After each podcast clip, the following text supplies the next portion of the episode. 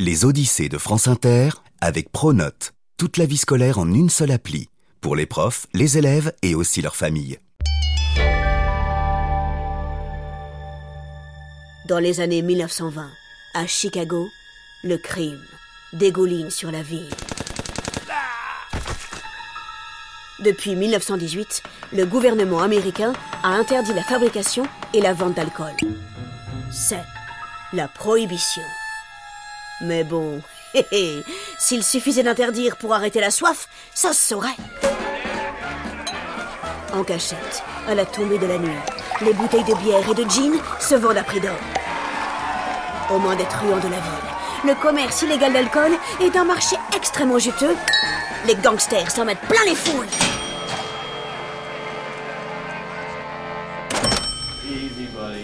Le plus puissant d'entre eux s'appelle Al Capone.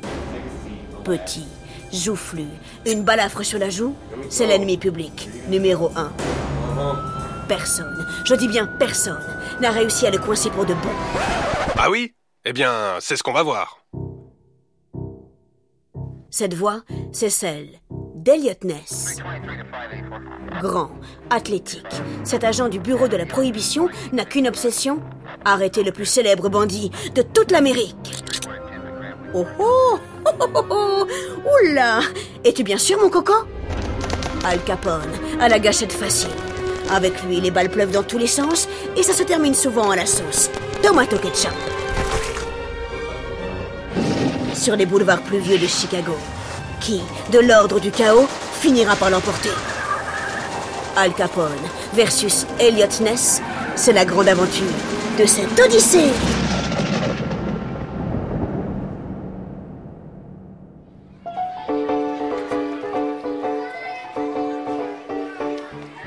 Pour Alfonso Gabriele Capone, tout commence dans la rue. Nous sommes en 1910. Le zigoto a 11 ans. Pour aider ses parents, deux émigrés venus d'Italie, il travaille. À la maison, c'est tout petit. En plus, ils sont 11. Alors la marmite, ouh, elle ne goûte pas tous les jours. Alfonso enchaîne les petits boulots. Tantôt garçon boucher, tantôt cireur de chaussures. Eh monsieur, monsieur, ça vous dirait des souliers qui brillent? Le problème, c'est que cirer les pompes des autres, Al, ouh, ça ne lui dit trop rien. Et puis, soyons honnêtes, ça ne remplit pas les poches. Le petit décide de diversifier ses activités. Avec quelques copains, il raquette les autres cireurs. Hé, toi là-bas T'en vas pas comme ça. File-moi d'abord ton poignon. Il vole dans les boutiques ou bien dans les camions. C'est facile et ça marche bien.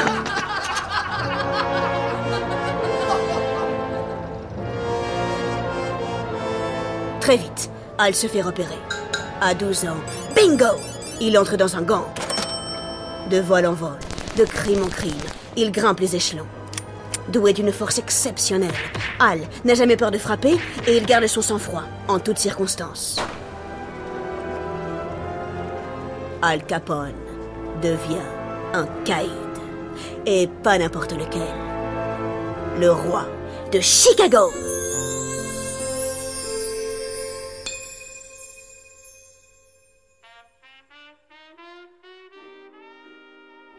C'est un matin frais, clair, de février.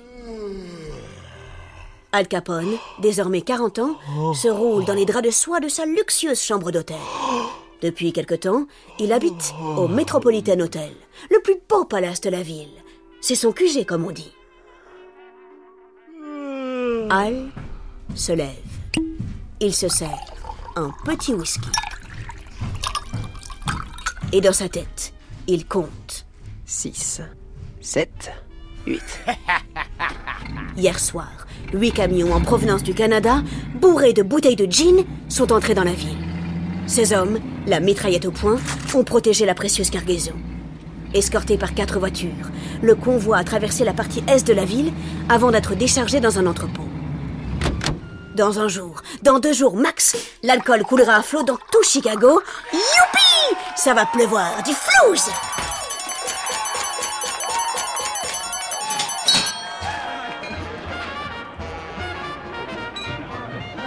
Depuis le début de la prohibition, L'homme au chapeau blanc et au costume tape à l'œil s'est fait un sacré pactole. Il faut dire qu'à sa manière, il a travaillé dur. Le Caïd est à la tête d'une machine extrêmement bien huilée. Son secret? La corruption. Très jeune, Al a compris un truc. Les policiers de Chicago sont faibles.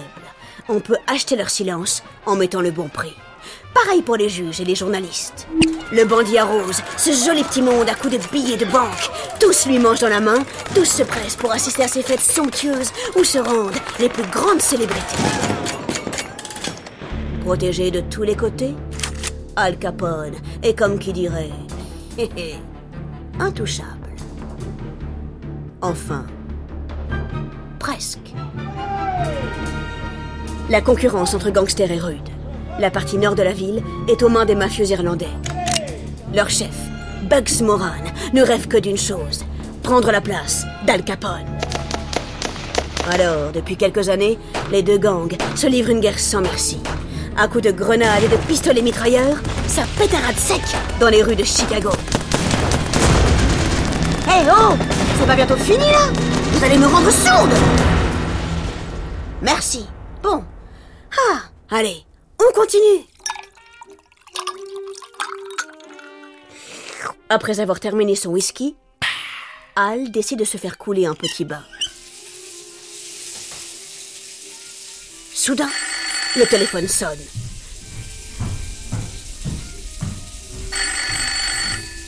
Le caïd décroche. Comment? Qui? La raclure, je vais lui faire la peau Al Capone est vert comme un piment mexicain.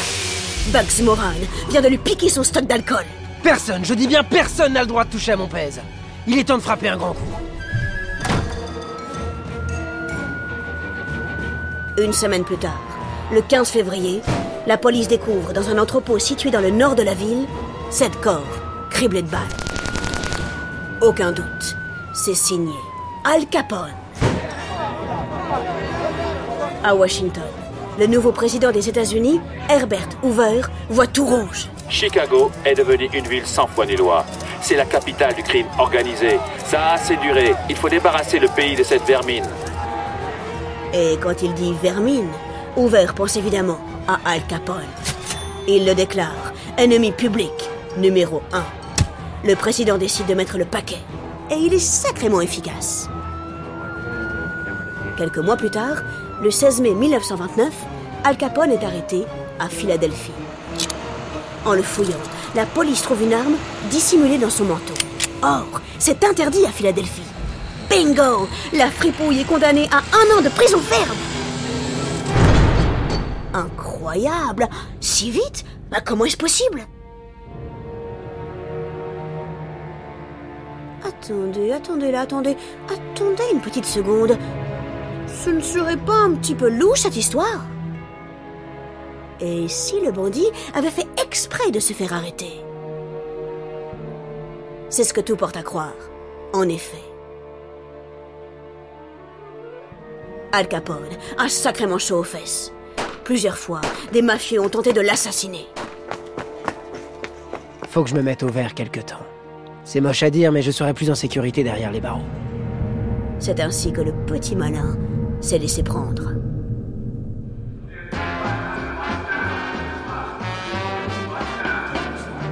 En prison, Al mène une vie de rêve. Moyennant quelques liasses de billets, il s'est fait aménager une somptueuse cellule. En plus, il a l'esprit tranquille. À l'extérieur, ces hommes continuent de faire marcher le business.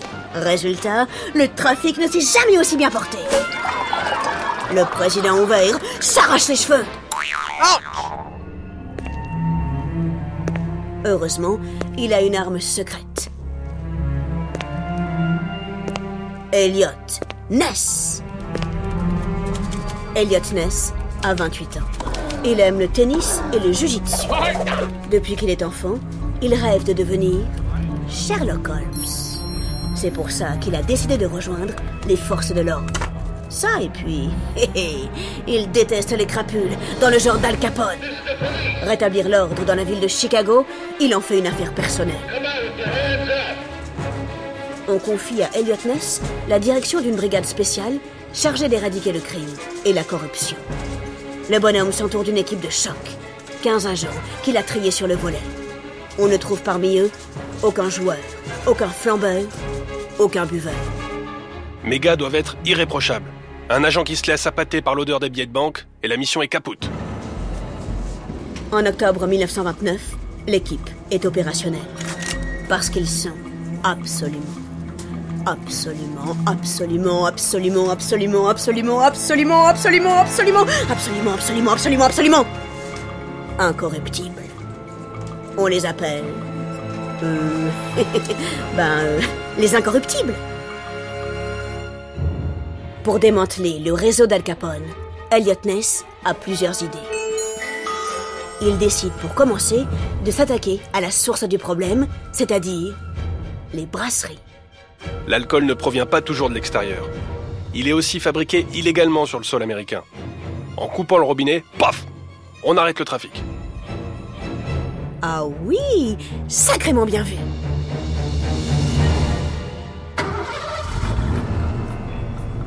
Elliot et trois de ses hommes sont dans une voiture. Le ciel est noir, il est environ 2 heures du matin. L'équipe est concentrée, il y a un brin de tension dans l'air. Oh purée Ils sont en filature Dissimulés par la nuit, ils suivent une camionnette. Elle appartient au gang d'Al Capone. Après plusieurs arrêts dans divers bars clandestins, le fourgon se gare devant une usine désaffectée. Des tonneaux sont déchargés en grande quantité. Ça sent bon, les gars, ça sent extrêmement bon.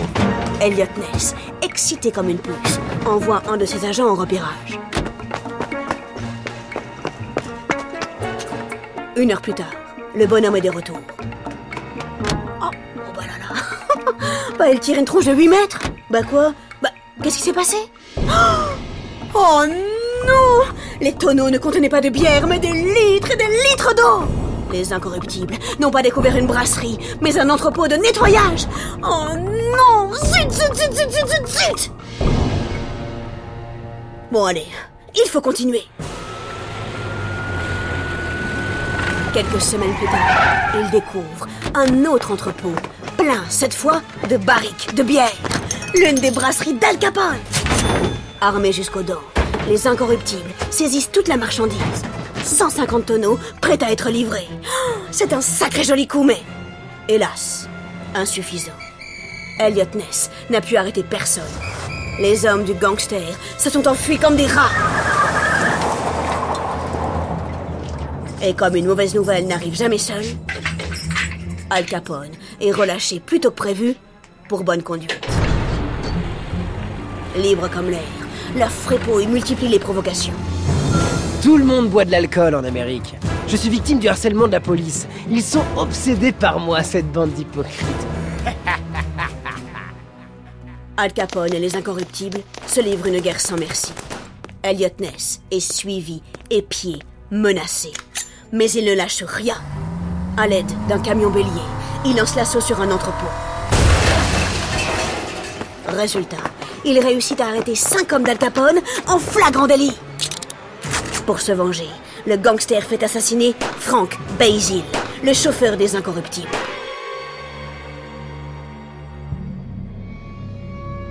Frank, tout le monde adorait. Les agents de la loi ont le moral dans les chaussettes. Mais le gouvernement américain n'a pas dit son dernier mot. Une nouvelle stratégie est mise en place. Elliot Ness l'explique à son équipe. Al Capone possède tout un tas de sociétés. Des restaurants, des hôtels, j'en passe et des meilleurs. Ce serait très étonnant qu'il ait tout déclaré aux impôts. On va le coincer pour fraude fiscale, les gars. C'est une stratégie archi payante. Elliot Ness fait arrêter le comptable du gangster. Tous ces livres de comptes sont épluchés à la page près et révèlent de jolies surprises. À partir de là, l'empire d'Al Capone s'écroule comme un château de cartes. Lorsqu'il arrive au tribunal pour assister à son procès, les flashs crépitent tout autour de lui. C'est la dernière fois que le gangster voit la lumière du jour avant très, très, très longtemps.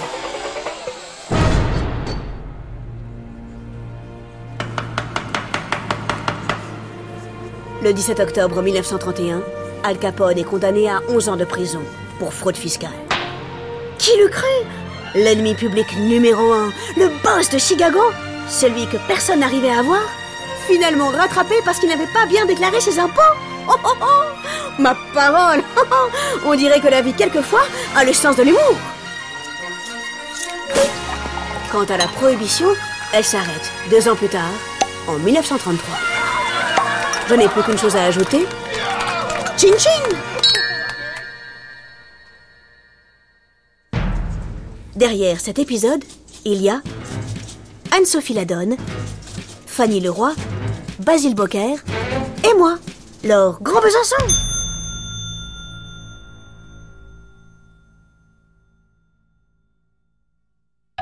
Al Capone est l'un des premiers détenus de la prison la plus terrible de toute l'Amérique.